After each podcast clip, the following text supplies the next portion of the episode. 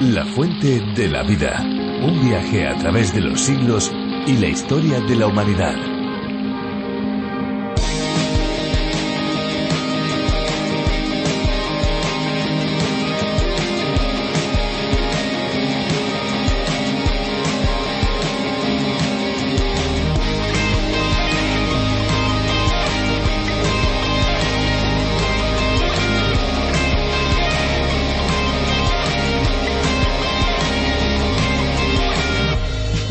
La expresión quedar en agua de borrajas cuando tenemos ciertas esperanzas puestas en algo y éstas se diluyen de manera repentina quedando en nada.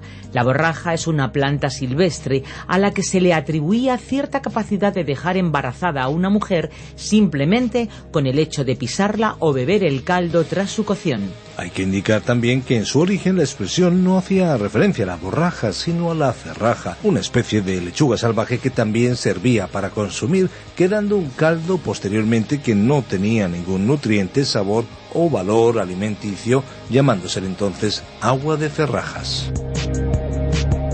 Hola amigos, les damos la bienvenida a La Fuente de la Vida, un programa de radio y también un podcast en el que descubriremos la Biblia de una manera profunda y detallada con un énfasis práctico, capítulo a capítulo, aprendiendo aquello que Dios nos quiere enseñar. Les saluda Fernando Díaz Sarmiento. Pues le saluda también Esperanza Suárez y juntos presentamos este espacio en el que las curiosidades y la música se unen al conocimiento, al aprendizaje de la palabra de Dios a través de diferentes exposiciones bíblicas. Unas exposiciones o estudios bíblicos preparados por Virgilio Bagnoni, quien fue el encargado de la adaptación para España de La Fuente de la Vida. Más de 1.300 estudios del programa original en lengua inglesa. Exacto, La Fuente de la Vida es un espacio cuyo nombre original es a través de la Biblia del teólogo John Vernon McGee. España es uno de las decenas de países que pueden disfrutar de este programa. Puedes descubrir más sobre la Fuente de la Vida visitando lafuentedelavida.com y también la aplicación multilingüe La Fuente de la Vida. También puedes obtener los bosquejos directamente con nosotros a través del WhatsApp 601 203 265. Y a continuación tendremos el estudio sobre el libro más vendido de todos los tiempos, la Biblia. Pero antes tendremos un tiempo musical. Nos vamos con una canción.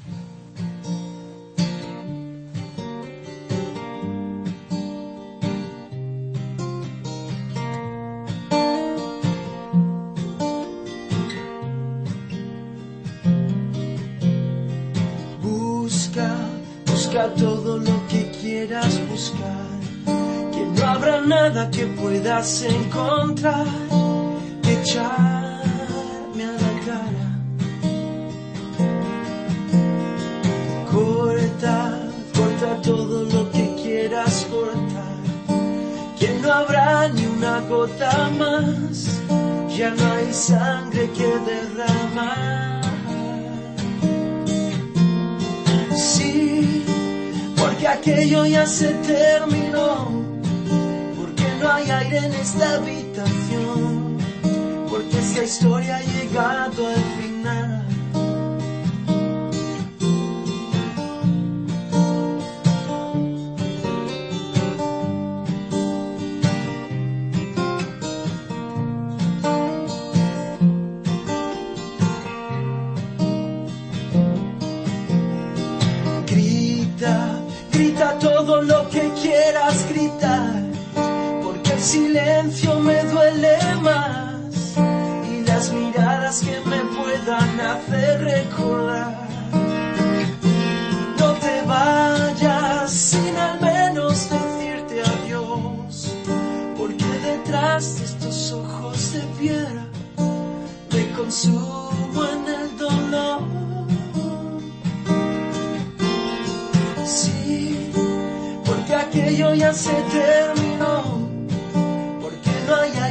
Esta habitación, porque esta historia ha llegado al final. Sí, porque aquello ya se terminó,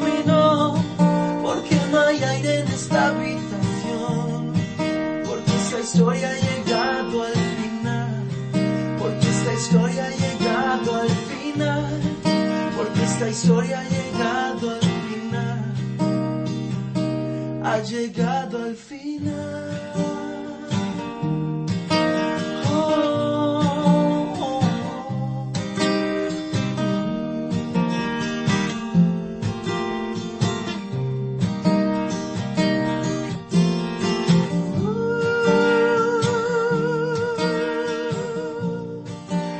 Las relaciones entre las personas pueden resultar bastante complejas, ¿no creen? Pero hay una serie de principios que podemos seguir para que las cosas vayan bien, para que las cosas mejoren.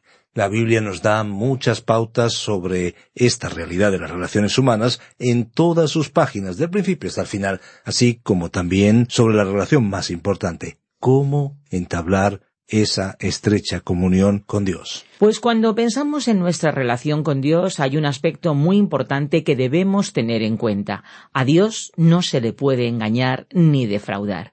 De la relación que tenemos con Dios habla precisamente el autor de la carta a los Hebreos en los capítulos 12 y 13, y más concretamente desde el versículo 25 del capítulo 12 y hasta el 8 del capítulo siguiente. Nosotros nos adentramos en la última parte de este libro del Nuevo Testamento, agradecidos por su complicidad, agradecidos porque están en este mismo tren radiofónico, llamado también el autobús bíblico al otro lado del océano. Estamos contentos de que siguen a través de diferentes emisoras, por supuesto a través de varias plataformas digitales y a través de nuestra web www.lafuentedelavida.com, además de la aplicación La Fuente de la Vida que está disponible tanto para Android como para iOS. Así que les invitamos a contactar con nosotros ahora mismo diciéndonos a través de qué plataforma o a través de qué emisora nos escucha y desde cuándo. 601 2032 65 601 2032 65 es la vía más inmediata con un mensaje de texto o mensaje de voz. Anímense con los mensajes de voz, escuchar su voz, escuchar a cada uno de ustedes es un aliciente para nosotros. 601 2032 65. La fuente de la vida. Nuestro pasaje bíblico de hoy se encuentra en la epístola a los Hebreos desde el capítulo 12 versículo 25 hasta el capítulo 13 versículo 8. Volvemos hoy, estimado oyente, a nuestro estudio de la epístola a los Hebreos. Nos encontramos ya al final del capítulo 12 que comenzó hablando de la carrera cristiana en los versículos 1 y 2. Después, el escritor nos recordó que los creyentes se encuentran en una lucha, en un conflicto, versículos 3 al 14.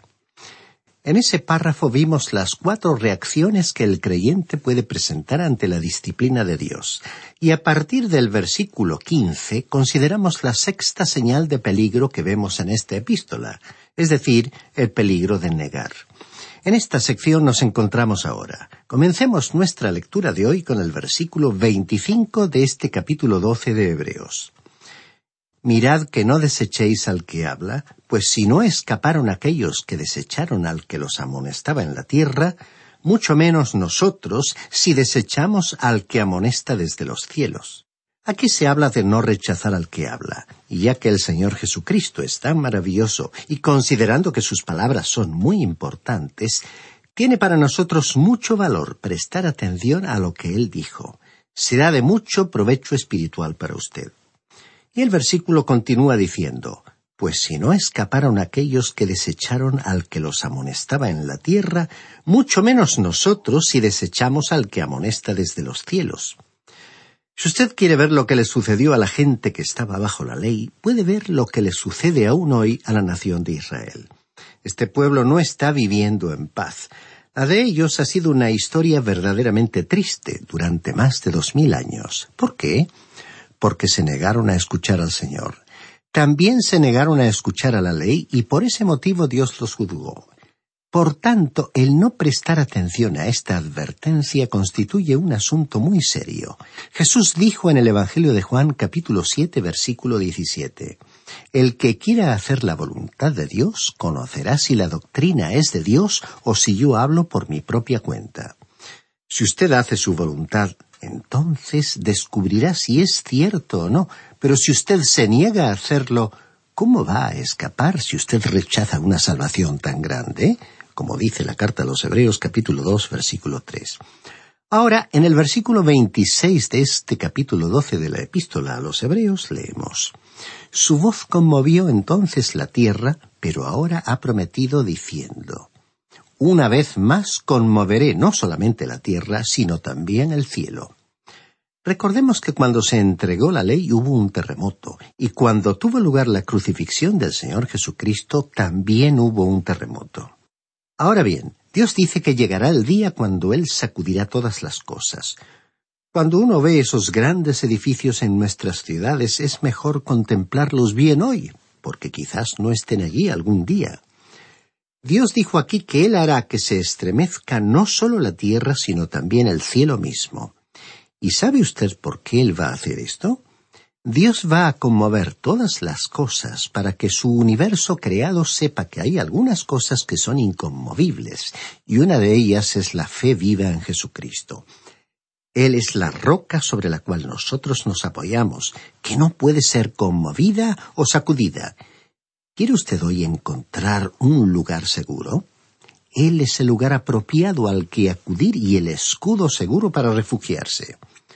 Los hombres quieren convertir a este mundo en un lugar seguro, pero ningún ser humano ni ninguna organización mundial puede hacer de esta tierra un lugar seguro. Ahora, ni siquiera una persona puede caminar por las calles de nuestras ciudades sin estar expuesta al peligro. Sin embargo, Dios va a convertir a esta tierra en un lugar seguro, y para lograrlo el primero va a conmover todas las cosas. Ahora el versículo 27 dice, y esta frase, una vez más, indica la remoción de las cosas movibles como cosas hechas para que queden las inconmovibles. En otras palabras, sería mejor tener mucho cuidado y que edifiquemos nuestras vidas sobre el fundamento adecuado. ¿Estaremos construyendo sobre arenas movedizas o estamos edificando sobre la roca que es Cristo? Este versículo aclara que Dios permanecerá, su palabra permanecerá y el reino eterno al cual pertenecen los creyentes permanecerá. Ahora el versículo 28 de este capítulo 12 de la carta a los Hebreos dice, Así que, recibiendo nosotros un reino inconmovible, tengamos gratitud, y mediante ella sirvamos a Dios agradándole con temor y reverencia. Como creyentes estamos avanzando hacia el reino celestial, pero a medida que avanzamos hacia el reino celestial, necesitamos reconocer que deberíamos estar sirviendo a Dios aquí en la tierra. Pero ¿cómo hemos de servirle?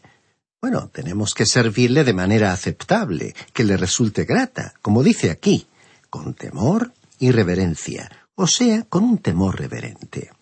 Estimado oyente, el cristianismo no es jugar a la Iglesia, no consiste en representar un papel o función en la Iglesia ni asumir una actitud piadosa. El cristianismo es una relación viva, vital y verdadera con Jesucristo que transforma su vida y le afianza a usted en la palabra de Dios. Leamos ahora el versículo 29 de este capítulo 12. Porque nuestro Dios es fuego consumidor. Usted puede aceptar esta verdad o dejarla de lado, pero se da el caso que esta opción tan importante está en la palabra de Dios. Esta es una solemne advertencia de que la gracia está disponible a su alcance para que usted pueda servir a Dios. Pero, estimado oyente, no trate a Dios con poca seriedad. No crea que con Él uno puede actuar con ligereza y salirse con la suya evitando las consecuencias. En cierta ocasión un pastor visitó a un anciano que estaba muy enfermo. En realidad el hombre falleció de esta enfermedad. Al hablar con este hombre y presentarle el Evangelio, él escuchó muy cortésmente y luego dijo Pastor, yo quisiera decirle ahora mismo que yo acepto a Cristo como Salvador, y así lo haré. Pero tantas veces yo he jugado con Dios a través de los años, no tomándomelo en serio, que ahora ni siquiera yo mismo sé cuándo soy sincero y cuándo no lo soy. Estimado oyente, no juegue usted con Dios. Puede llegar el día cuando usted ni siquiera sepa cuál es su posición respecto a Él. La advertencia del versículo que acabamos de leer dice, Nuestro Dios es fuego consumidor. Pero tampoco olvide que Él es también un Salvador glorioso, compasivo y lleno de gracia. Y con estas consideraciones llegamos al capítulo trece de esta epístola a los Hebreos. Como ya hemos dicho, el capítulo 11 es el capítulo de la fe de esta carta. El capítulo 12 es el capítulo de la esperanza y el capítulo 13, último capítulo de esta epístola a los hebreos, es el capítulo del amor. Ahora, para esta sección se ha sugerido también otro bosquejo. El capítulo 10 es el del privilegio del cristiano. El capítulo 11 nos habla del poder del cristiano. El capítulo 12 trata sobre el progreso del cristiano y en el capítulo 13 vemos la práctica del cristiano. Veamos entonces el versículo 1 de este capítulo 13 de Hebreos, que encabeza un párrafo que trata sobre la vida secreta del creyente. Permanezca el amor fraternal. Amor fraternal es, por supuesto, el amor de un hermano. El escritor de esta epístola estaba escribiendo principalmente a los hebreos, pero lo que tuvo que decirles tiene una aplicación para nosotros. Tanto los judíos como los no judíos han sido reunidos en un cuerpo, el cuerpo de los creyentes.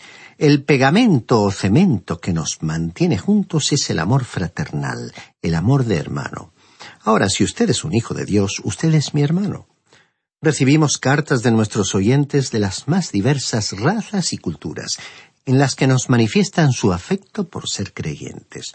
Por supuesto, los consideramos nuestros hermanos en Cristo cuando Él nos ha dado a todos un corazón nuevo y nos ha lavado, emblanqueciéndonos como la nieve.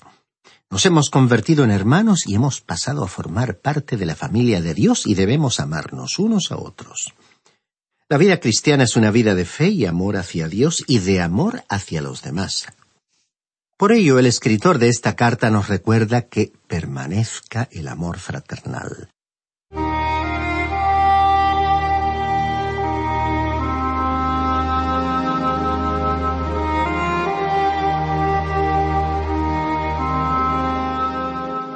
Luego, hablando del amor hacia los extraños, el versículo 2 dice, No os olvidéis de la hospitalidad, porque por ella algunos, sin saberlo, hospedaron ángeles. Dice aquí que algunos, sin saberlo, hospedaron ángeles. La palabra ángel puede referirse a un ser sobrenatural, o puede también referirse a seres humanos que son mensajeros de Dios. La misma palabra se usa para dirigirse a los líderes de las siete iglesias de Asia Menor, como vemos en los capítulos 2 y 3 de Apocalipsis, acerca de quienes mantenemos la posición de que los ángeles eran mensajeros humanos, es decir, que fueron los maestros o líderes de las iglesias a las que se dirigieron las cartas. El escritor mencionó aquí que hubo algunos en el Antiguo Testamento que sin saberlo hospedaron ángeles. Abraham fue uno de ellos y Jacob fue otro, aunque él no se dedicó tanto a la hospitalidad en aquella noche porque estaba demasiado ocupado luchando con el ángel. Y también Josué hospedó a un ángel. El pensamiento básico de este versículo de la carta a los hebreos es que debemos expresar amor a los extraños ofreciéndoles hospitalidad. Ahora deberíamos ser cuidadosos en el sentido en que nuestro amor sea ejercitado con juicio, aunque necesitamos reconocer que hay personas a nuestro alrededor a quienes podríamos resultar de mucha ayuda. A ellos debemos expresarles nuestro amor y al hacerlo podríamos conocer a personas encantadoras. Ahora en el versículo tres leemos Acordaos de los presos como si estuvierais presos juntamente con ellos, y de los maltratados como si vosotros estuvierais en su mismo cuerpo. El apóstol Pablo mismo estaba preso, así que él sabía mucho sobre esa experiencia.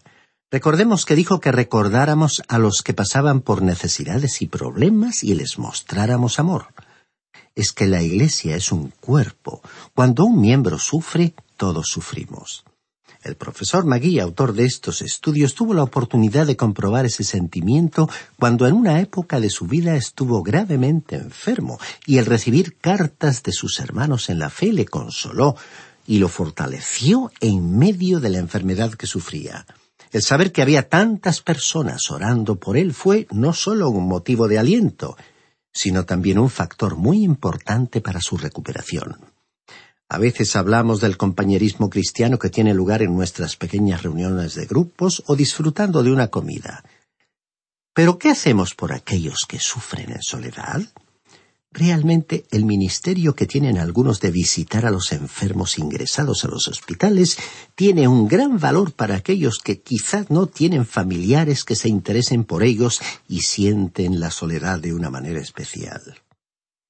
Desgraciadamente este aspecto no se enfatiza mucho en la actualidad.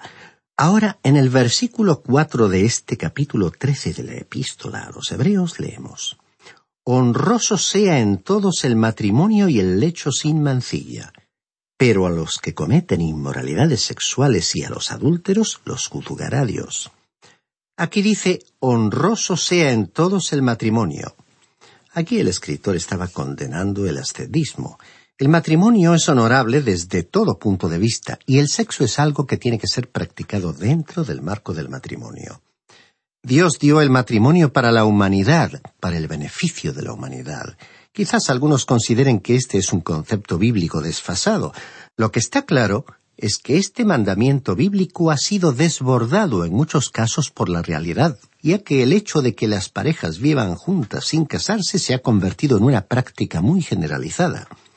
Pero también hemos de reconocer que las consecuencias de que no haya familias sólidamente constituidas están a la vista. ¿O acaso no son elocuentes las estadísticas que nos hablan de la formación o de formación de jóvenes? ¿No se está expresando en el fracaso y abandono escolar, en la violencia en los centros de estudio, en el abandono de un hogar que tiene una estabilidad provisional, en la delincuencia juvenil o en el uso del alcohol y las drogas? No olvidemos que la familia el hogar es el centro mismo de toda la estructura social y constituye también el elemento central de la Iglesia. Aquí se habla también del lecho sin mancilla. Otra versión traduce tener todos en alta estima el matrimonio y la fidelidad conyugal. Y otra vez las estadísticas vienen a reforzar el valor del concepto de estas antiguas palabras de la Biblia. Las consecuencias sociales de la práctica del sexo fuera del matrimonio están a la vista, aunque no nos sorprende que muchos quieran atribuírselas a otras causas. Dice aquí también que a los que cometen inmoralidades sexuales y a los adúlteros los juzgará Dios. Aquí recordamos lo que Pablo escribió en Gálatas capítulo seis versículo siete. No os engañéis, Dios no puede ser burlado, pues todo lo que el hombre siembre, eso también segará. Dios no puede ser burlado, estimado oyente. Esto puede parecer muy severo, pero después de muchos años en el ministerio cristiano, los líderes han comprobado que muchos han intentado practicar el pecado sexual evitando las consecuencias y no lo han logrado. Quizás hayan logrado pasar desapercibidos, pero no pueden evitar que Dios los juzgue. Y dice el versículo cinco de este capítulo trece de Hebreos Sean vuestras costumbres sin avaricia, contentos con lo que tenéis ahora, pues él dijo, No te desampararé ni te dejaré. No sea usted conocido como una persona que se aferra al dinero, amante de las riquezas, hasta el punto de que su prioridad supere a la que Dios merece ocupar en nuestra vida. Aquí hay una hermosa promesa, no te desampararé ni te dejaré. Es hermoso oír estas palabras dirigidas a cada uno de nosotros. No importa quién sea usted o a qué actividad se dedique. Si usted ha respondido con fe a la palabra de Dios, usted ha sido colocado en una posición en la cual puede tener la certeza de que Él nunca le dejará ni abandonará. Todos tenemos hoy amigos que quizás algún día nos abandonen e incluso algunos familiares que algún día no tendrán ningún trato con nosotros. Pero cada uno puede asimilar personalmente esta promesa de que el Señor nunca nos abandonará. Deseamos y esperamos que usted, estimado oyente, le tenga a él de su parte. Continuamos leyendo el versículo seis de este capítulo trece de Hebreos. Así que podemos decir confiadamente El Señor es mi ayudador. No temeré lo que me pueda hacer el hombre. Estos creyentes judíos en Jerusalén, en Judea y en Samaria tendrían que enfrentarse a castigos y pruebas en los próximos años. Por lo tanto, necesitaban recordar que Dios no iba a abandonarlos y que a pesar de lo que pudiera ocurrirles, podrían pronunciar las palabras de este versículo. El Señor es mi ayudador, no temeré lo que me pueda hacer el hombre. Estimado oyente, el mismo Jesús se ocupará también de usted y cumplirá lo que nos ha prometido a los creyentes. Leamos ahora el versículo siete del capítulo trece de la epístola a los Hebreos, que encabeza un nuevo párrafo titulado La vida social del creyente. Acordaos de vuestros pastores que os hablaron la palabra de Dios. Considerad cuál haya sido el resultado de su conducta e imitad su fe.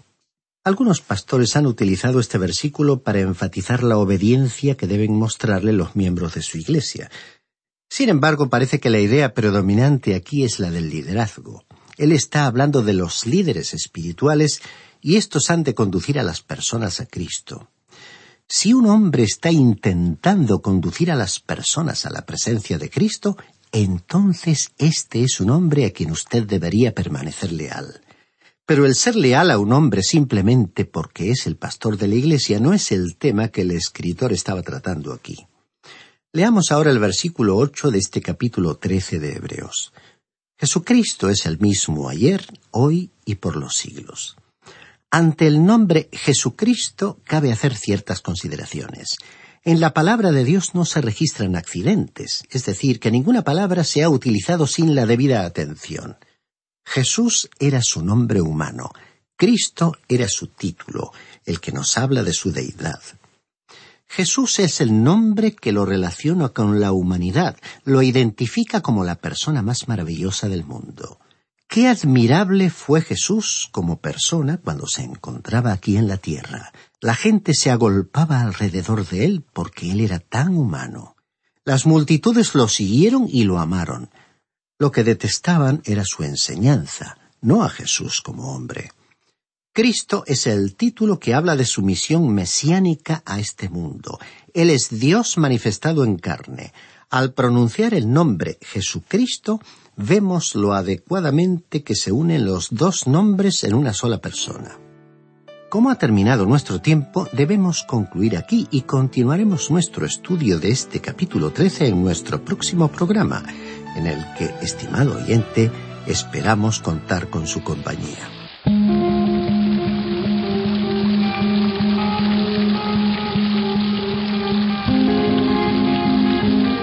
Pues prácticamente hemos llegado al final de nuestro espacio por hoy, por supuesto porque tenemos por delante muchos espacios para disfrutar juntos de este viaje radiofónico por cada uno de los libros de la Biblia.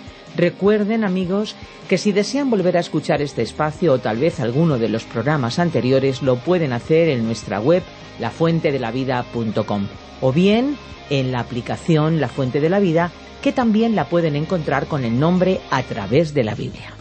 Recuerden que tenemos vías de comunicación para que estén en contacto con nosotros. Nuestro deseo es que cualquier persona en cualquier lugar y en cualquier momento puedan tener acceso fácil y eficaz a través del ordenador o del teléfono móvil a la amplia gama de recursos digitales cristianos en el idioma que cada cual entienda. Es importante entender el idioma, desde luego, pero sobre todo nosotros queremos utilizar el idioma del corazón, ese que cualquier ser humano entiende. Así que muchas gracias por haber permanecido a nuestro lado. Y no se olviden de nuestros teléfonos. El WhatsApp es el 601 20 32 65 y el fijo el 91 422 0524. Recuerden que si llaman desde fuera de España deben pulsar el prefijo más 34. Y recuerden también nuestra dirección electrónica info arroba lafuentedelavida.com. También nos pueden escribir a info arroba radioencuentro.net. Conecte con La Fuente de la Vida a través de las redes sociales. Estamos en Facebook y en Twitter y descargue también nuestras aplicaciones. La principal, la fuente de la vida, también pueden buscarla como a través de la Biblia y otra aplicación muy útil donde encuentran la fuente de la vida es RTM 360. La fuente de la vida existe para alcanzar al mundo para Jesucristo. Este es nuestro cometido, esta es nuestra labor, esa es nuestra meta dejar una huella espiritual duradera. Y por supuesto recordarles que hay una fuente de agua viva que nunca se agota. Beba de ella.